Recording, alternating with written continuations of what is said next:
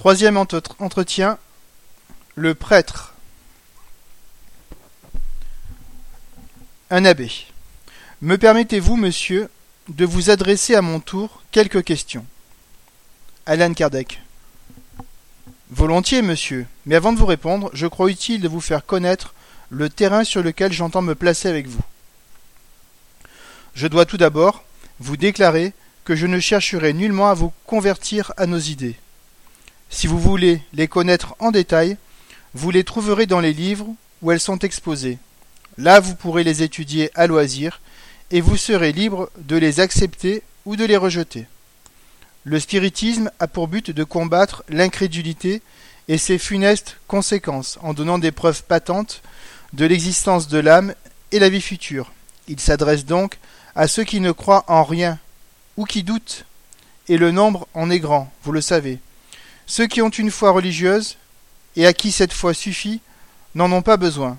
À celui qui dit Je crois à l'autorité de l'Église et je m'en tiens à ce qu'elle enseigne, sans rien chercher au-delà, le spiritisme répond qu'il ne s'impose à personne et ne vient forcer aucune conviction. La liberté de conscience est une conséquence de la liberté de penser, qui est un des attributs de l'homme. Le spiritisme serait en contradiction avec ses principes de charité et de tolérance s'il ne la respectait pas. À ses yeux, toute croyance, lorsqu'elle est sincère et ne porte pas à faire de tort à son prochain, est respectable, fût-elle même erronée. Si quelqu'un trouvait sa conscience engagée à croire, par exemple, que c'est le soleil qui tourne, nous lui dirions Croyez-le si cela vous plaît, car cela n'empêchera pas la terre de tourner, mais de même que nous ne cherchons pas à violenter votre conscience, ne cherchez pas à violenter celle des autres. Si d'une croyance innocente en elle-même vous faites un instrument de persécution, elle devient nuisible et peut être combattue. Telle est, monsieur l'abbé, la ligne de conduite que j'ai tenue avec les ministres des divers cultes qui se sont adressés à moi. Lorsqu'ils m'ont questionné sur quelques-uns des points de la doctrine, je leur ai donné les explications nécessaires, tout en m'abstenant de discuter certains dogmes dont le spiritisme n'a pas à se préoccuper, chacun étant libre dans son appréciation. Mais je ne suis jamais allé les chercher dans le dessein d'ébranler leur foi par une pression quelconque. Celui qui vient à nous, comme un frère, nous l'accueillons en frère. Celui qui nous repousse, nous le laissons en repos. C'est le conseil que je n'ai cessé de donner aux spirites, car je n'ai jamais approuvé ceux qui s'attribuent la mission de convertir le clergé. Je leur ai toujours dit Semez dans le champ des incrédules, car là est une ample moisson à faire. Le spiritisme ne s'impose pas, parce que, comme je l'ai dit, il respecte la liberté de conscience. Il sait d'ailleurs que toute croyance imposée est superficielle et ne donne que les apparences de la foi, mais non la foi sincère. Il expose ses principes aux yeux de tous, de manière à ce que chacun puisse se former une opinion en connaissance de cause.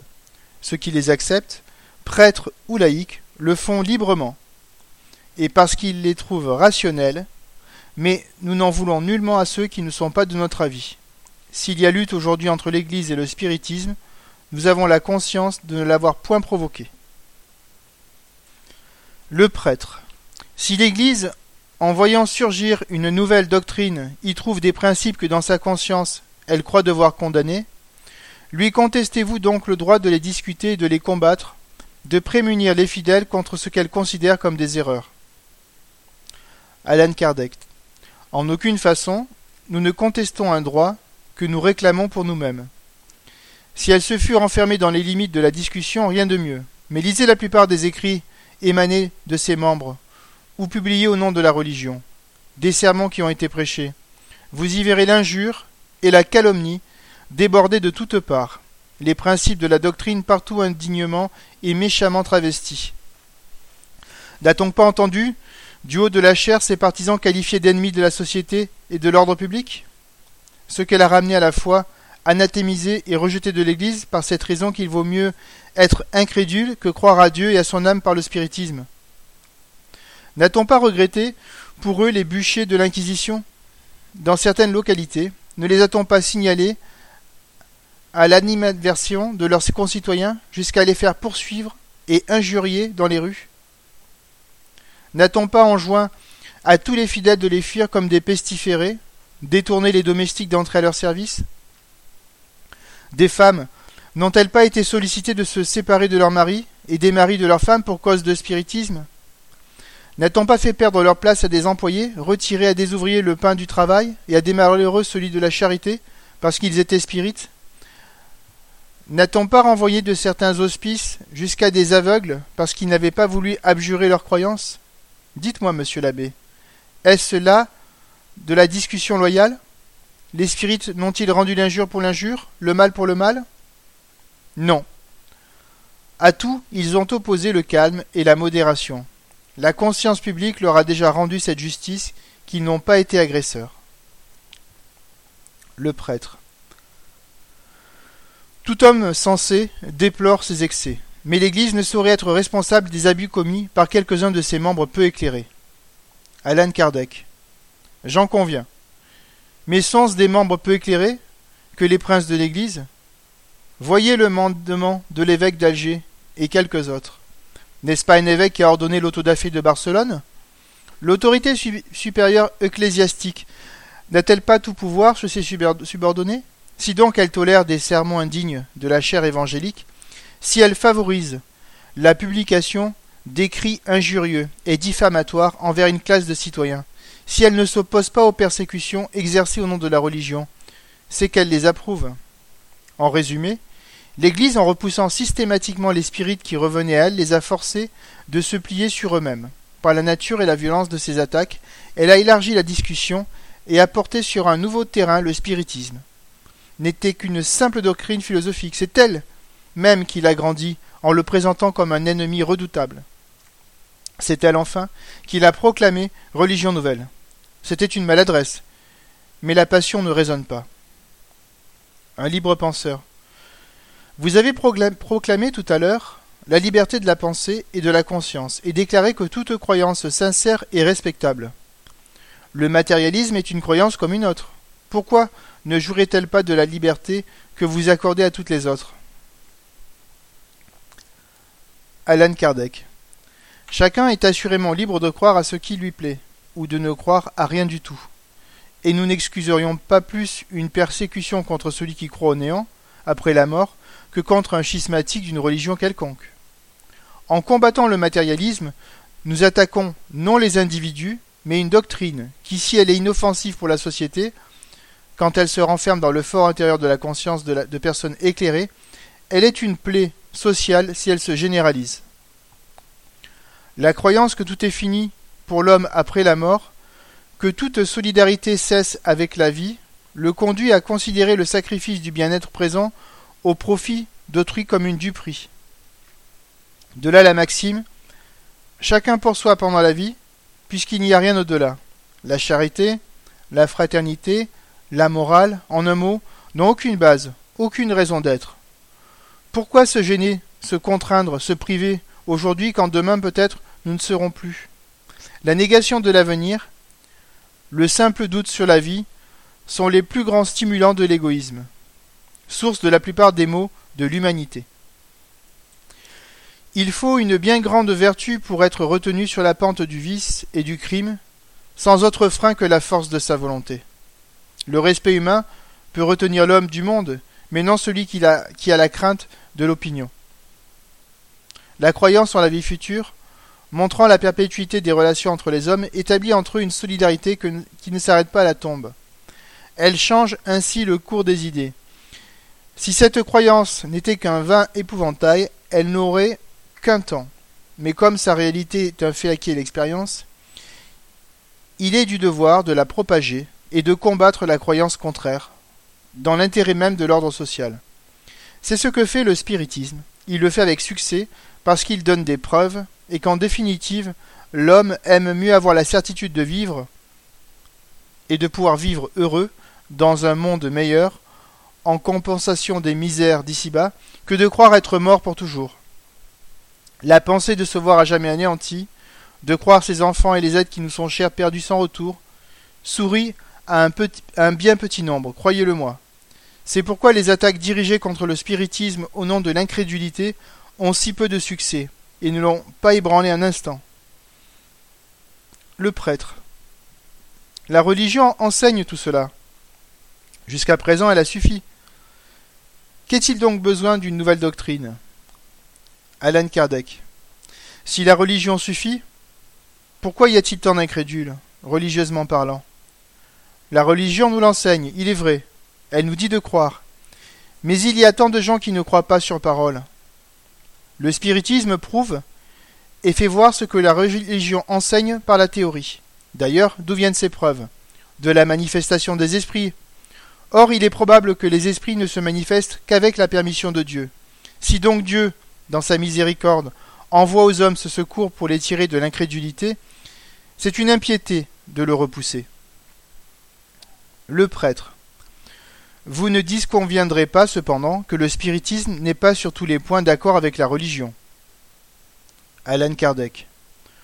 Mon Dieu, monsieur l'abbé, toutes les religions en diront autant, les protestants, les juifs, les musulmans, aussi bien que les catholiques. Si le spiritisme niait l'existence de Dieu, de l'âme, de son individualité, de son immortalité, des peines et des récompenses futures, du libre arbitre de l'homme, s'il enseignait que chacun n'est ici-bas que pour soi et ne doit penser qu'à soi, il serait non seulement contraire à la religion catholique, mais à toutes les religions du monde. Ce serait la négation de toutes les lois morales, base des sociétés humaines. Loin de là, les esprits proclament que un Dieu unique, souverainement juste et bon. Ils disent que l'homme est libre et responsable de ses actes, rémunéré et puni selon le bien ou le mal qu'il a fait. Ils placent au-dessus de toutes les vertus la charité évangélique, et cette euh, règle sublime enseignée par le Christ, agir envers les autres comme nous voudrions qu'on agit envers nous. Ne sont-ce pas là les fondements de la religion? Ils font plus. Il nous initie au mystère de la vie future, qui pour nous n'est plus une abstraction, mais une réalité, car ce sont ceux-mêmes que nous avons connus qui viennent nous dépeindre leur situation, nous dire comment et pourquoi ils souffrent ou sont heureux. Qu'y a-t-il là d'anti-religieux? Cette certitude de l'avenir, de retrouver ce que l'on a aimé, n'est-ce pas une consolation? Ce grandiose de la vie spirituelle qui est notre essence, comparé aux mesquines préoccupations de la vie terrestre, n'est-il pas propre à élever notre âme et à nous encourager au bien? Le prêtre. Je conviens que pour les questions générales, le spiritisme est conforme aux grandes vérités du christianisme. Mais qu'en est-il du point de vue des dogmes? Ne contredit-il pas certains principes de l'Église que l'Église nous enseigne? Alain Kardec. Le spiritisme est avant tout une science et ne s'occupe point des questions dogmatiques. Cette science a des conséquences morales, comme toutes les sciences philosophiques. Ces conséquences sont-elles bonnes ou mauvaises? On en peut juger par les principes généraux que je viens de rappeler. Quelques personnes se sont méprises sur le véritable caractère du spiritisme. La question est assez grave pour mériter quelques développements. Citons d'abord une comparaison. L'électricité étant dans la nature, a existé de tout temps et de tout temps aussi a produit les effets que nous connaissons, et beaucoup d'autres que nous ne connaissons pas encore. Les hommes, dans l'ignorance de la cause véritable, ont expliqué ces effets d'une manière plus ou moins bizarre. La découverte de l'électricité et de ses propriétés est venue renverser une foule de théories absurdes, en jetant la lumière sur plus d'un mystère de la nature. Ce que l'électricité et les sciences physiques en général ont fait pour certains phénomènes, le spiritisme le fait pour des phénomènes d'un autre ordre. Le spiritisme est fondé sur l'existence d'un monde invisible, formé d'êtres incorporels qui peuplent l'espace, et qui ne sont autres que des âmes, les âmes de ceux qui ont vécu sur la Terre ou dans d'autres globes, où ils ont laissé leur enveloppe matérielle. Ce sont ces êtres auxquels nous donnons le nom d'esprit. Ils nous entourent sans cesse, exercent sur les hommes et à leur insu une grande influence. Ils jouent un rôle très actif dans le monde moral et jusqu'à un certain point dans le monde physique. Le spiritisme est donc dans la nature, et l'on peut dire que, dans un certain ordre d'idées, c'est une puissance, comme l'électricité en est une à un autre point de vue, comme la gravitation en est une autre.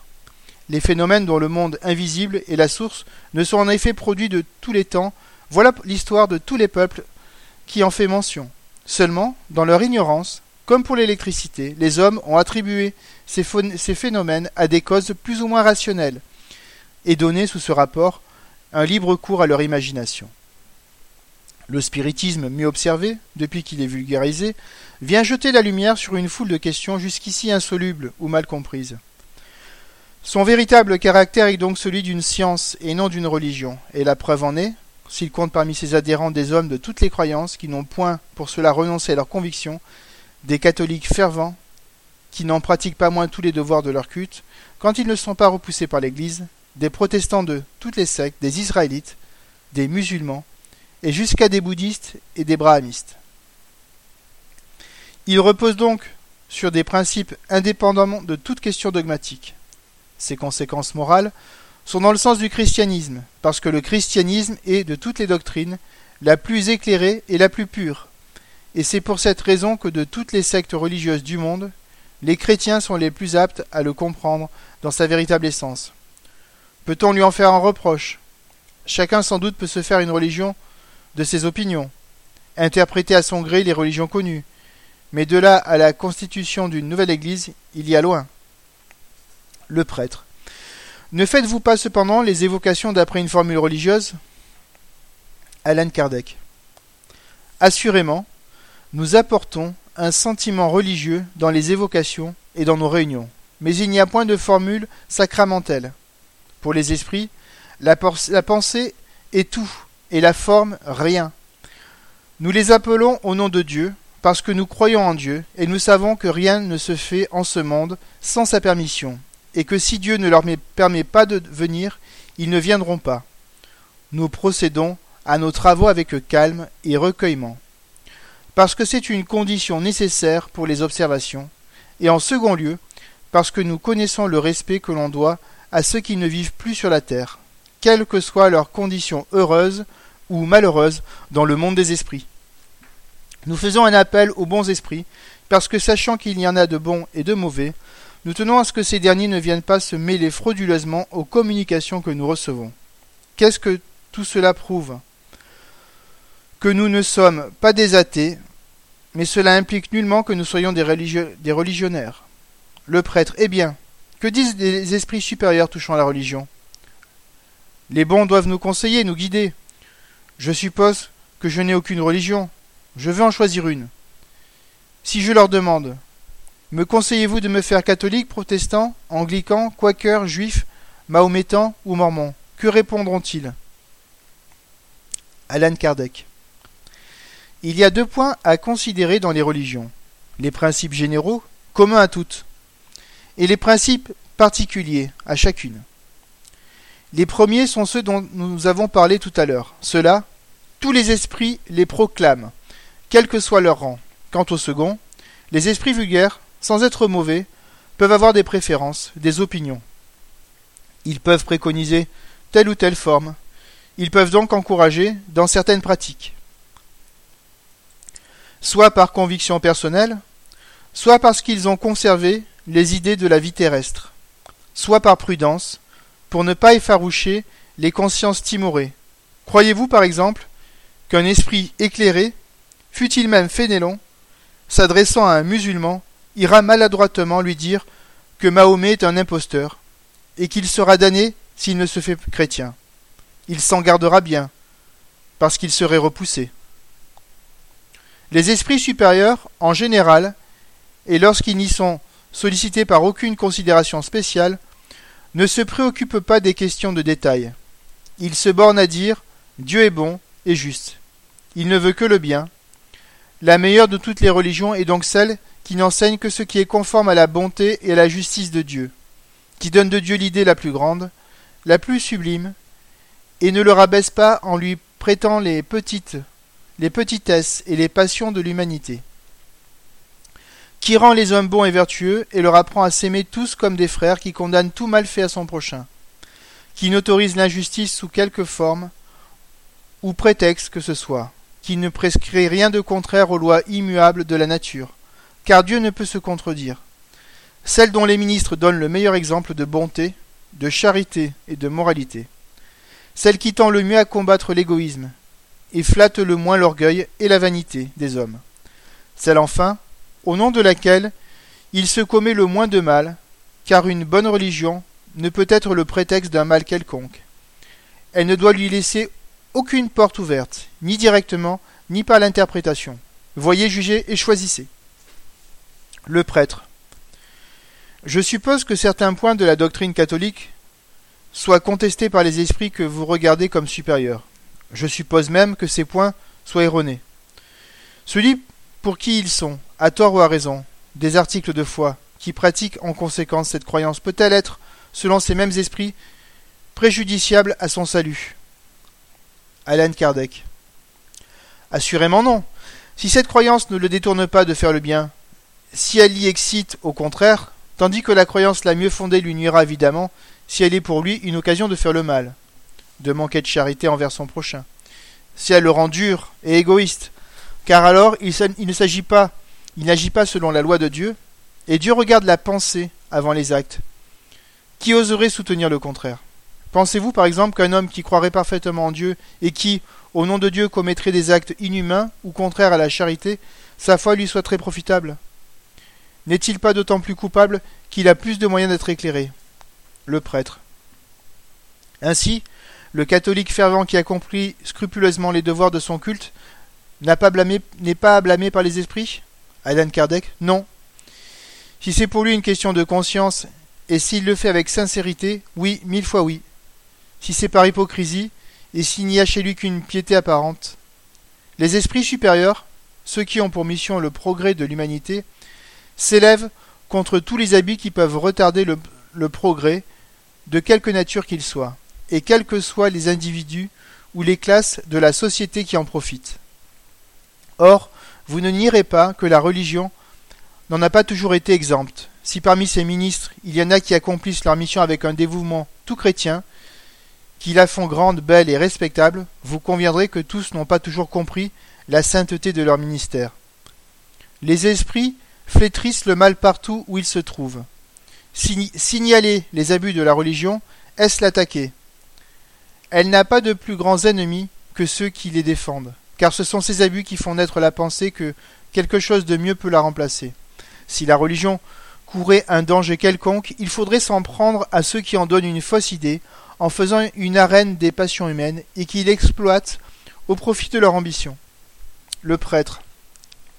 Vous dites que le spiritisme ne discute pas les dogmes, et pourtant il admet certains points combattus par l'Église, tels que, par exemple, la réincarnation, la présence de l'homme sur la terre avant Adam, il nie l'éternité des peines, l'existence des démons, le purgatoire, le feu de l'enfer.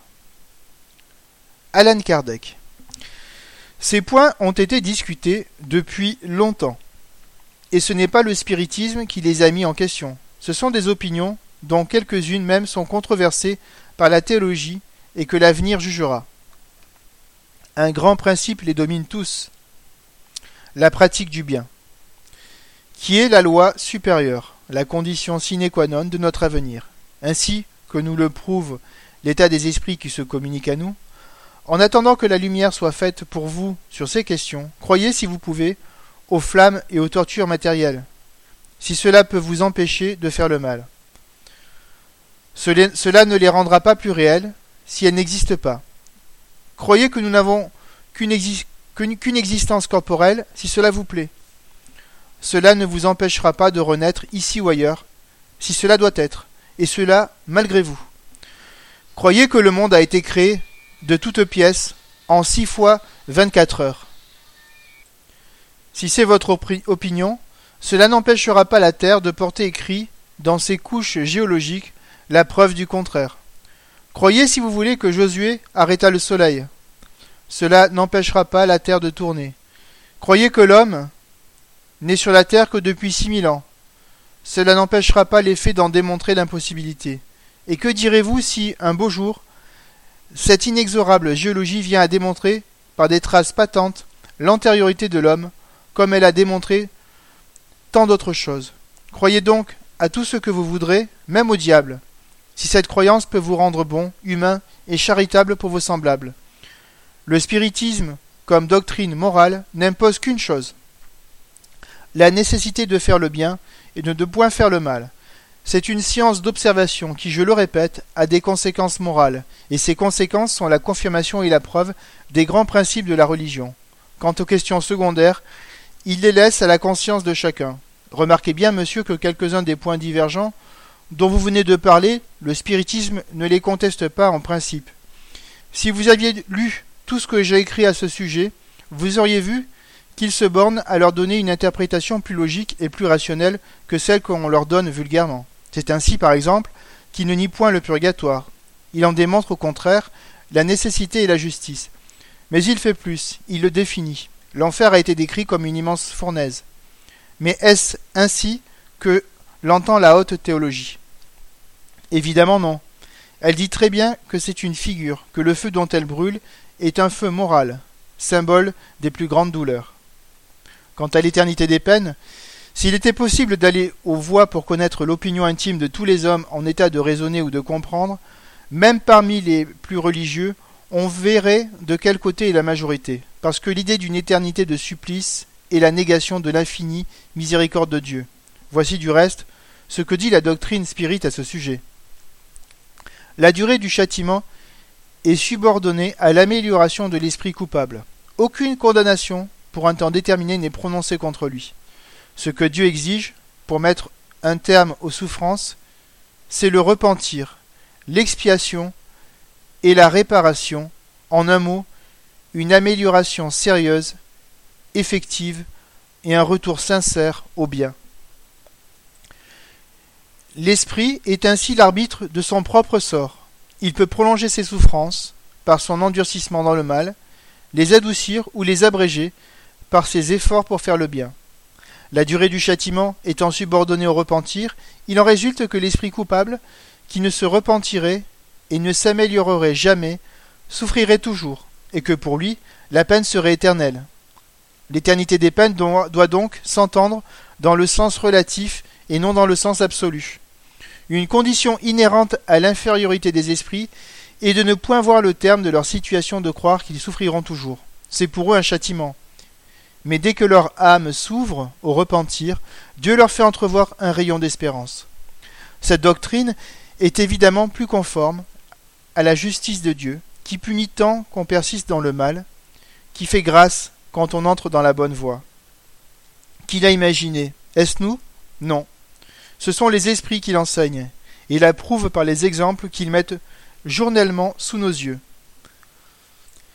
Les esprits ne nient donc pas les peines futures, puisqu'ils décrivent leurs propres souffrances, et ce tableau nous touche plus que celui des flammes perpétuelles, parce que tout y est parfaitement logique.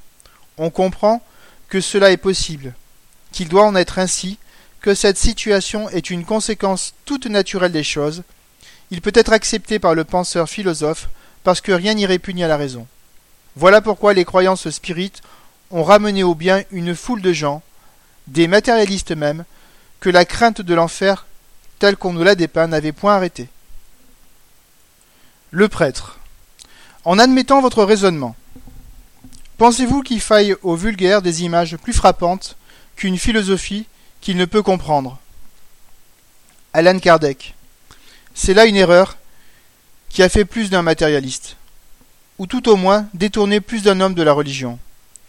Il vient un moment où ces images ne frappent plus, et alors les gens qui n'approfondissent pas en rejetant une partie, rejettent le tout, parce qu'ils se disent Si l'on m'a enseigné comme une vérité incontestable un point qui est faux, si l'on m'a donné une image, une figure pour la réalité, qui me dit que le reste est plus vrai, si au contraire la raison en grandissant ne repousse rien, la foi se fortifie. La religion gagnera toujours à suivre le progrès des idées. Si jamais elle devait péricliter, c'est que les hommes auraient avancé et qu'elle serait restée en arrière. C'est se tromper d'époque que de croire qu'on peut aujourd'hui conduire les hommes par la crainte du démon et des tortures éternelles. Le prêtre. L'Église, en effet, reconnaît aujourd'hui que l'enfer matériel est une figure. Mais cela n'exclut pas l'existence des démons. Sans eux, comment expliquer l'influence du mal qui ne peut venir de Dieu? Alan Kardec. Le spiritisme n'admet pas les démons dans le sens vulgaire du mot, mais il admet les mauvais esprits, qui ne valent pas mieux et qui font, et qui font tout autant de mal en suscitant de mauvaises pensées. Seulement, il dit que ce ne sont pas des êtres à part, créé pour le mal, et perpétué, perpétuellement voué au mal, sorte de paria de la création et bourreau du genre humain. Ce sont des êtres arriérés, encore imparfaits, mais auxquels Dieu réserve l'avenir. Il est en cela d'accord avec l'Église catholique grecque qui admet la conversion de Satan. Allusion à l'amélioration des mauvais esprits. Remarquez encore que le mot démon n'implique l'idée de mauvais esprit que par l'acceptation moderne qui lui a été donnée, car le mot grec daimon signifie génie, intelligence. Or, admettre la communication des mauvais esprits, c'est reconnaître en principe la réalité des manifestations. Il faut savoir si ce ne sont les seuls qui se communiquent, ainsi que l'affirme l'Église pour motiver la défense qu'elle fait de communiquer avec les esprits. Ici, nous invoquons le raisonnement et les faits. Si des esprits, quels qu'ils soient, se communiquent, ce n'est que par la permission de Dieu, comprendrait-on qu'il ne le permit qu'aux mauvais? Comment? Tandis qu'il laisserait à ceux-ci toute liberté de venir tromper les hommes, il interdirait aux bons de venir faire contrepoids, de neutraliser leur pernicieuse doctrine? Croire qu'il en est ainsi, ne serait-ce pas révoquer en doute sa puissance et sa bonté et faire de Satan un rival de la divinité La Bible, l'Évangile, les pères de l'Église reconnaissent parfaitement la possibilité de communiquer avec le monde invisible. Et de ce monde, les bons ne sont pas exclus. Pourquoi donc le serait-il aujourd'hui? D'ailleurs, l'Église, en admettant l'authenticité de certaines apparitions et communications des saints, exclut par cela même l'idée que l'on ne peut avoir affaire qu'aux mauvais esprits. Assurément, quand des communications ne renferment que de bonnes choses, quand on n'y prêche que la morale évangélique la plus pure et la plus sublime, l'abnégation, le désintéressement et l'amour du prochain, qu'on y flétrit le mal, de quelque couleur qu'il se farde, est-il rationnel de croire que l'esprit malin vienne ainsi faire son procès? Le prêtre. L'Évangile nous apprend que l'ange des ténèbres, ou Satan, se transforme en ange de lumière pour séduire les hommes. Alan Kardec. Satan, selon le spiritisme et l'opinion de beaucoup de philosophes chrétiens, n'est point un être réel. C'est la personnification du mal, comme jadis Saturne était la personnification du temps. L'Église prend à la lettre cette figure allégorique. C'est une affaire d'opinion que je ne discuterai point. Admettons pour un instant que Satan soit un être réel. L'Église, à force d'exagérer sa puissance en vue d'effrayer, arrive à un résultat tout contraire, c'est-à-dire à la destruction, non seulement de toute crainte, mais aussi de toute croyance en sa personne, selon le proverbe Qui veut prouver ne prouve rien, qui veut trop prouver ne prouve rien. Elle le présente comme éminemment fin, adroit et rusé. Et dans la question du spiritisme, elle lui fait jouer le rôle d'un sot et d'un maladroit. Puisque le but de Satan est d'alimenter l'enfer de ses victimes et d'enlever des âmes à Dieu, on comprend qu'il s'adresse à ceux qui sont dans le bien pour les induire au mal, et que pour cela, il se transforme, selon une très belle allégorie, en ange de lumière, c'est-à-dire qu'il fasse l'hypocrite en stimulant et simulant la vertu mais qu'il laisse échapper ce qu'il tient déjà dans ses griffes. C'est ce que l'on ne comprend pas. Ceux qui ne croient ni à Dieu, ni à leur âme, qui méprisent la prière et sont plongés dans le vice, sont à lui autant qu'il est possible de l'être. Il n'a plus rien à faire pour les mettre plus avant dans le bourbier. Or, les exciter à retourner à Dieu, à le prier, à se soumettre à sa volonté, les encourager à renoncer au mal, en leur montrant la félicité des élus et le triste sort qui attend les méchants, serait l'acte d'un niais plus stupide que si l'on donnait la liberté à des oiseaux en cage, avec l'impensé de les rattraper ensuite. Il y a donc dans la doctrine de la communication exclusive des démons une contradiction qui frappe tout homme sensé. C'est pourquoi on ne persuadera jamais que les esprits qui ramènent à Dieu ceux qui le reniaient, au bien ceux qui faisaient le mal, qui console les affligés, donne la force et le courage aux faibles, qui par la sublimité de leurs enseignements élèvent l'âme au-dessus de la vie matérielle, soient les suppôts de Satan, et que par ce motif on doit s'interdire toute relation avec le monde invisible. Le prêtre. Si l'Église défend les communications avec les esprits des morts, c'est parce qu'elles sont contraires à la religion, comme étant formellement condamnées par l'Évangile et par Moïse. Ce dernier, en prononçant la peine de mort contre ces pratiques, prouve combien elles sont répréhensibles aux yeux de Dieu. Alan Kardec. Je vous demande pardon, mais cette défense n'est nulle part dans l'Évangile. Elle est seulement dans la loi mosaïque.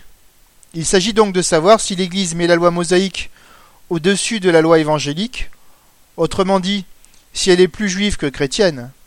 Il en est même à remarquer que de toutes les religions, celle qui a fait le moins d'opposition au spiritisme, c'est la, juive, et qu'elle n'a point invoqué contre les évocations de la loi de Moïse sur laquelle s'appuient les sectes chrétiennes.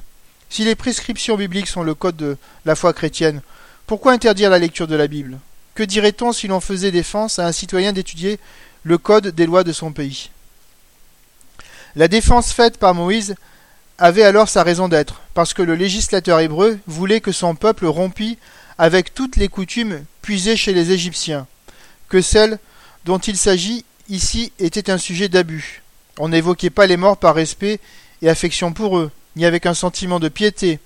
C'était un moyen de divination, l'objet d'un trafic honteux exploité par le charlatanisme et la superstition. Moïse a donc eu raison de le défendre. S'il a prononcé contre cet abus une pénalité sévère, c'est qu'il fallait des moyens rigoureux pour gouverner ce peuple indiscipliné. Aussi, la peine de mort est-elle prodiguée dans sa législation. On s'appuie à tort sur la sur la sévérité du châtiment pour prouver le degré de culpabilité de l'évocation des morts. Si la défense d'évoquer les morts vient de Dieu même, comme le prétend l'Église, ce doit être Dieu qui a dicté la peine de mort contre les délinquants. La peine a donc une origine aussi sacrée que la défense. Pourquoi ne pas l'avoir conservée? Moïse promulgua toutes ces lois au nom de Dieu et par son ordre. Si l'on croit que Dieu en soit l'auteur, pourquoi ne sont-elles pas plus observées? Si la loi de Moïse est pour l'Église un article de foi sur un point, pourquoi ne l'est-elle pas sur tous? Pourquoi y recourir en ce dont on a besoin et la repousser en ce qui ne convient pas? Pourquoi n'en suit-on pas toutes les prescriptions, la circoncision entre autres, que Jésus a subies et n'a point abolies? Il y avait dans la loi mosaïque deux parties. La première, la loi de Dieu, résumée dans les tables du Sinaï. Cette loi est restée parce qu'elle est divine, et le Christ n'a fait que la développer. De la loi civile. Cette loi est restée, cette loi civile ou disciplinaire appropriée aux mœurs du temps, et que le Christ a aboli. Aujourd'hui, les circonstances ne sont plus les mêmes, et la défense de Moïse n'a plus de motif. D'ailleurs, si l'Église défend d'appeler les esprits, peut-elle les empêcher de venir sans qu'on les appelle? Ne voit-on pas tous les jours des personnes qui ne se sont jamais occupés du spiritisme, n'en voyait-on pas bien, d'avant qu'il en fût question, avoir des manifestations de tout genre? Autre contradiction, si Moïse a défendu d'évoquer les, esprits des morts, c'est donc que ces esprits peuvent venir, autrement sa défense eût été inutile. S'ils pouvaient venir de son temps, ils le peuvent encore aujourd'hui. Si ce sont les esprits des morts, ce ne sont donc pas exclusivement des démons. Il faut être logique avant tout. Le prêtre. L'Église ne nie pas que, de bons esprits puissent se communiquer, puisqu'elle reconnaît que les saints ont eu des manifestations, mais elle ne peut considérer comme bons ceux qui viennent contredire ces principes immuables. Les esprits enseignent les peines et les récompenses futures, mais ils ne l'enseignent pas comme elle. Elle seule peut juger leur enseignement et discerner le bon des mauvais. Alan Kardec. Voilà la grande question. Galilée a été accusé d'hérésie et d'être inspiré du démon, parce qu'il venait révéler une loi de nature prouvant l'erreur d'une croyance que l'on regardait inattaquable. Il fut condamné et excommunié. Si, les esprits eussent, sur tous les points, abondé dans le sens exclusif de l'Église, s'ils n'eussent pas proclamé la liberté de conscience et condamné certains ébus, ils auraient été les bienvenus, on ne les aurait pas qualifiés de démons. Telle est aussi la raison pour laquelle toutes les religions, les musulmans aussi bien que les catholiques, se croyant en possession exclusive de la vérité absolue, regardent comme l'œuvre du démon toute doctrine qui n'est pas entièrement orthodoxe à leur point de vue. Or les esprits viennent non pas renverser la religion, mais de même que Galilée, révéler de nouvelles lois de la nature. Si quelques points de foi en souffrent, c'est que, de même que la croyance au mouvement du soleil, ils sont en contradiction avec ces lois. La question est de savoir si un article de foi peut annuler une loi de nature qui est l'œuvre de Dieu, et si, cette loi reconnue, il n'est pas plus sage d'interpréter le dogme dans le sens de la loi au lieu d'attribuer celle au démon. Le prêtre. Passons sur la question des démons. Je sais qu'elle est diversement interprétée par les théologiens. Mais le système de la réincarnation me paraît plus difficile à concilier avec les dogmes, car ce n'est autre chose que la métampsychose renouvelée de Pythagore. Alan Kardec. Ce n'est pas ici le moment de discuter une question qui exigerait de longs développements. Vous la trouverez traitée dans le livre des esprits et dans la morale de l'Évangile selon le spiritisme. Je n'en dirai donc que deux mots. La métampsychose des anciens consistait dans la transmigration de l'âme de l'homme dans les animaux, ce qui impliquait une dégradation. Du reste, cette doctrine n'était pas ce que l'on croit vulgairement. La transmigration dans les animaux n'était point considérée comme une condition inhérente à la nature de l'âme humaine, mais comme un châtiment temporaire. C'est ainsi que les âmes des meurtriers passaient dans le corps des bêtes féroces pour y recevoir leur punition. Celles des impudiques dans les porcs et les sangliers, celles des inconstants et des évaporés dans les oiseaux, celles des paresseux et des ignorants dans les animaux aquatiques. Après quelques milliers d'années, plus ou moins selon la culpabilité de cette sorte de prison, l'âme rentrait dans l'humanité. L'incarnation animale n'était donc pas une condition absolue, et elle s'alliait, comme on le voit, à la réincarnation humaine et à la preuve, et la preuve en est que c'est la punition des hommes timides qui consistait à passer dans le corps des femmes exposées au mépris et aux injures. C'était une sorte d'épouvantail pour les simples, bien plus qu'un article de foi chez les philosophes. De même qu'on dit aux enfants Si vous êtes méchant, le loup vous mangera. Les anciens disaient aux criminels Vous deviendrez loup. Aujourd'hui, on leur dit le diable vous prendra et vous emportera dans l'enfer. La pluralité des existences, selon le spiritisme, diffère essentiellement de la métampsychose, en ce qu'elle n'admet pas l'incarnation de l'âme dans les animaux, même comme punition. Les esprits enseignent que l'âme ne rétrograde pas, mais qu'elle progresse sans cesse. Ces différentes existences corporelles s'accomplissent dans l'humanité, chaque existence est pour elle un pas en avant dans la voie du progrès intellectuel et moral, ce qui est bien différent. Ne pouvant acquérir un développement complet dans une seule existence, souvent abrégé par des causes accidentelles, Dieu lui permet de continuer dans une nouvelle incarnation la tâche qu'elle n'a pu achever, ou de recommencer ce qu'elle a mal fait. L'expiation dans la vie corporelle consiste dans les tribulations que l'on y endure. Quant à la question de savoir si la pluralité des existences est ou n'est pas contraire à celle à certains dogmes de l'Église, je me bornerai à dire ceci. De deux choses l'une, ou la réincarnation existe, ou elle n'existe pas. Si elle existe, c'est qu'elle est dans la loi de la nature. Pour prouver qu'elle n'existe pas, il faudrait prouver qu'elle est contraire, non au dogme, mais à ses lois, et qu'on eût pu trouver une autre qui expliquât plus clairement et plus logiquement les questions qu'une seule peut résoudre. Du reste, il est facile de démontrer que certains dogmes y trouvent une sanction rationnelle, qui les fait accepter par ceux qui les repousseraient faute de les comprendre.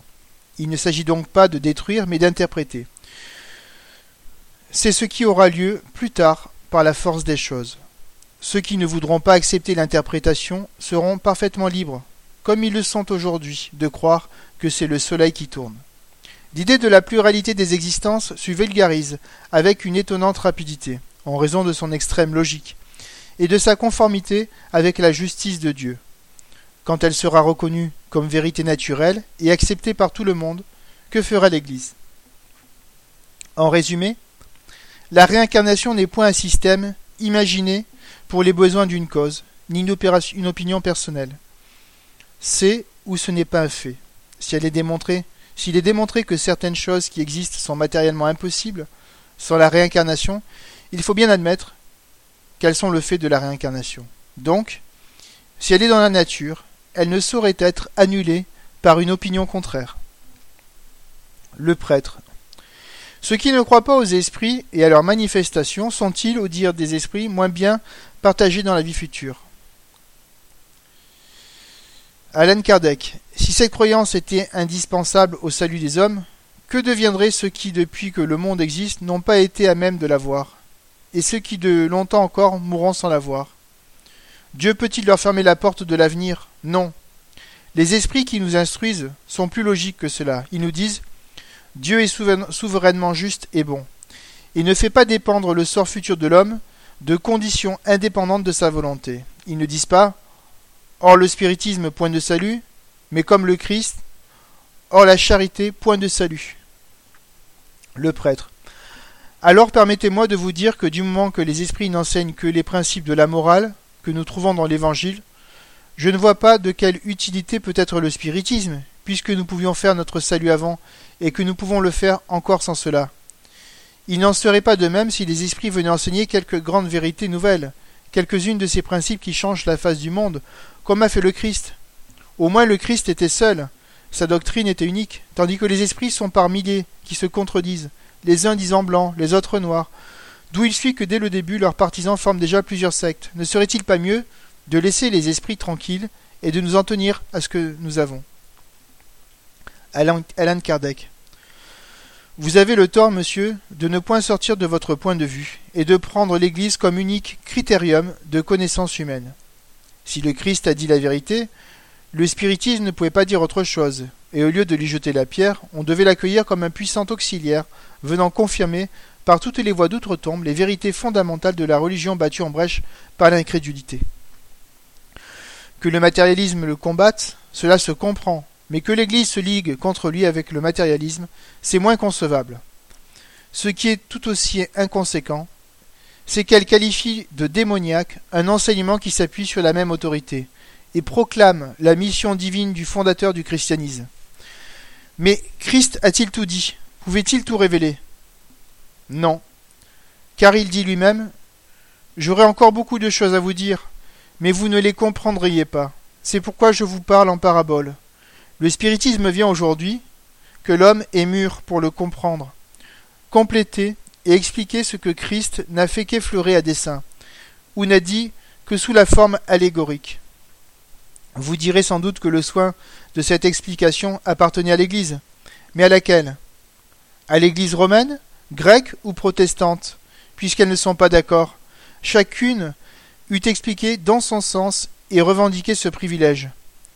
Quelle est celle qui eût raillé tous les cultes dissidents? Dieu, qui est sage, prévoyant que les hommes y mêleraient leurs passions et leurs préjugés, n'a pas voulu leur confier le soin de cette nouvelle révélation. Il en a chargé les esprits, ses messagers, qui la proclament sur tous les points du globe, et cela en dehors de tout culte particulier, afin qu'elle puisse s'appliquer à tous et qu'aucun ne la détourne à son profit.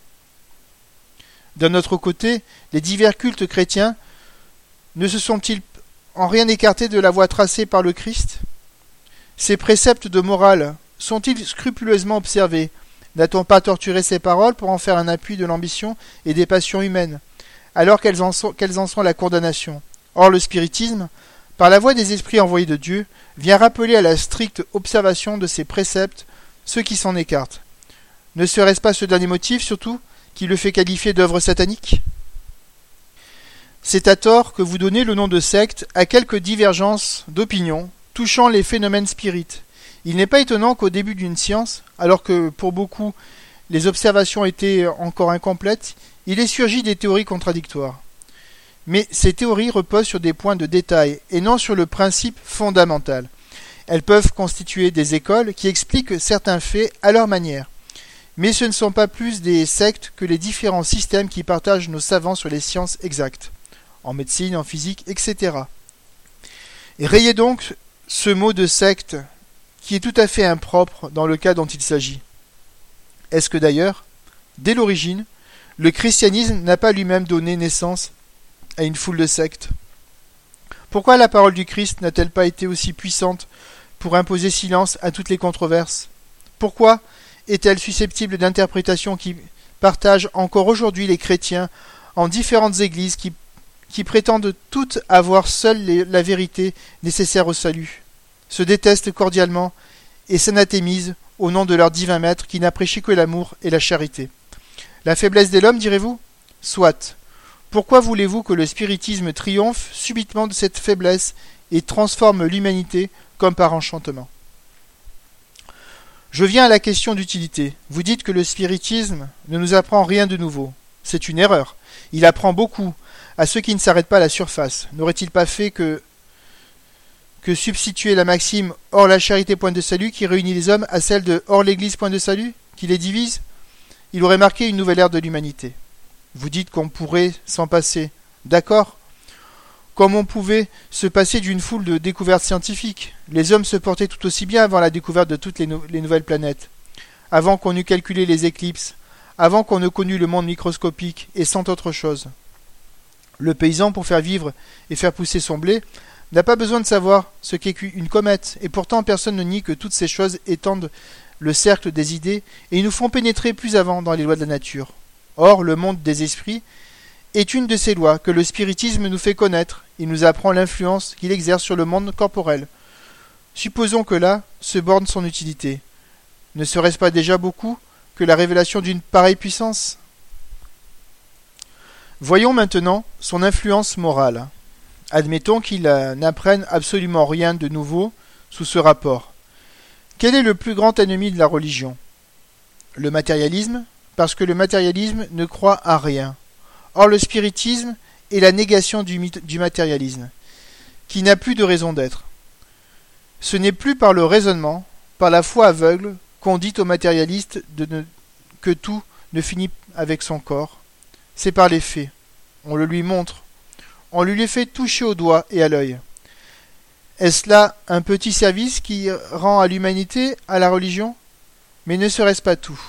La certitude de la vie future, le tableau vivant de ceux qui nous y ont précédés montre la nécessité du bien et les suites inévitables du mal. Voilà pourquoi, sans être lui-même une religion, il porte essentiellement aux idées religieuses. Il les développe chez ceux qui n'en ont pas, il les fortifie chez ceux en qui elles sont incertaines. La religion y trouve donc un appui, non pour ces gens à vue étroite qui la voient tout entière dans la doctrine du feu éternel, dans la lettre plus que dans l'esprit, mais pour ceux qui la voient selon la grandeur et la majesté de Dieu. En un mot, le spiritisme grandit et élève les idées.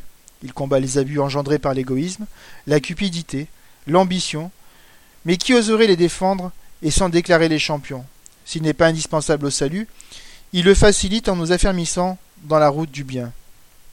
Quel est d'ailleurs l'homme sensé qui oserait avancer, avancer qu'un défaut d'orthodoxie est plus répréhensible aux yeux de Dieu que l'athéisme et le matérialisme? Je pose nettement les questions suivantes à tous ceux qui combattent le spiritisme sous le rapport des conséquences religieuses. Quel est le plus, le plus mal partagé dans la vie future? De celui qui ne croit rien ou de celui qui, croyant en vérité générale, n'admet pas certaines parties de, de, dogme. Le protestant et le schismatique sont-ils confondus dans la même réprobation que l'athée et le matérialiste? Celui qui n'est pas orthodoxe dans la rigueur du mot, mais qui fait tout le bien qu'il peut, qui est bon et indulgent pour son prochain, loyal dans ses rapports sociaux, est-il moins assuré de son salut que celui qui croit à tout, mais qui est dur, égoïste et manque de charité Lequel vaut le mieux aux yeux de Dieu? La pratique des vertus chrétiennes sans celle des devoirs de l'orthodoxie ou la pratique de ces derniers sans celle de la morale? J'ai répondu, monsieur l'abbé, aux questions et aux objections que vous m'avez adressées, mais comme je vous l'ai dit en commençant, sans aucune intention préconçue de vous amener à nos idées et, de changer vos convictions, me bornant à vous faire envisager le spiritisme sous son véritable point de vue. Si vous ne fussiez pas venu, je ne serais point allé vous chercher. Cela ne veut pas dire que nous méprisons votre adhésion à nos principes, si elle devait avoir lieu. Bien loin de là. Nous sommes heureux, au contraire, de toutes les acquisitions que nous faisons et qui ont pour nous d'autant plus de prix qu'elles sont libres et volontaires. Nous n'avons non seulement aucun droit pour exercer une contrainte sur qui que ce soit, mais nous nous ferions un scrupule d'aller troubler la conscience de ceux qui, ayant des croyances qui les satisfont, ne viennent pas spontanément à nous. Nous n'avons dit que le meilleur moyen de s'éclairer sur le spiritisme est d'en étudier au préalable la théorie. Les faits viendront ensuite naturellement, et on les comprendra, quel que soit l'ordre dans lequel ils sont amenés par, par les circonstances. Nos publications sont faites dans le but de favoriser cette étude. Voilà à cet effet l'ordre que nous conseillons. La première lecture à faire est celle de ce résumé qui présente l'ensemble et les points les plus saillants de la science, avec cela, on peut déjà s'en faire une idée et se convaincre qu'au fond, il y a quelque chose de sérieux. Dans ce rapide exposé, nous nous sommes attachés à indiquer les points qui doivent particulièrement fixer l'attention de l'observateur. L'ignorance des principes fondamentaux est la cause des fausses appréciations de la plupart de ceux qui jugent et qu'ils ne comprennent pas, ou d'après leurs idées préconçues. Si ce premier aperçu donne le désir d'en savoir davantage, on lira le livre des esprits, où les principes de la doctrine sont complètement développés, puis le livre des médiums, pour la partie expérimentale, destiné à servir de guide à ceux qui veulent opérer eux-mêmes comme à ceux qui veulent se rendre compte des phénomènes. Viennent ensuite les divers ouvrages où sont développées les applications et les conséquences de la doctrine telles que la morale de l'Évangile selon le spiritisme, le ciel et l'enfer selon le spiritisme, etc. La revue Spirit est en quelque sorte un cours d'application par les nombreux exemples et les développements qu'elle renferme, sur la partie théorique et sur la partie expérimentale. Aux personnes sérieuses qui ont fait une étude préalable, nous faisons un plaisir de donner verbalement les explications nécessaires sur les points qu'elles n'auraient pas complètement compris,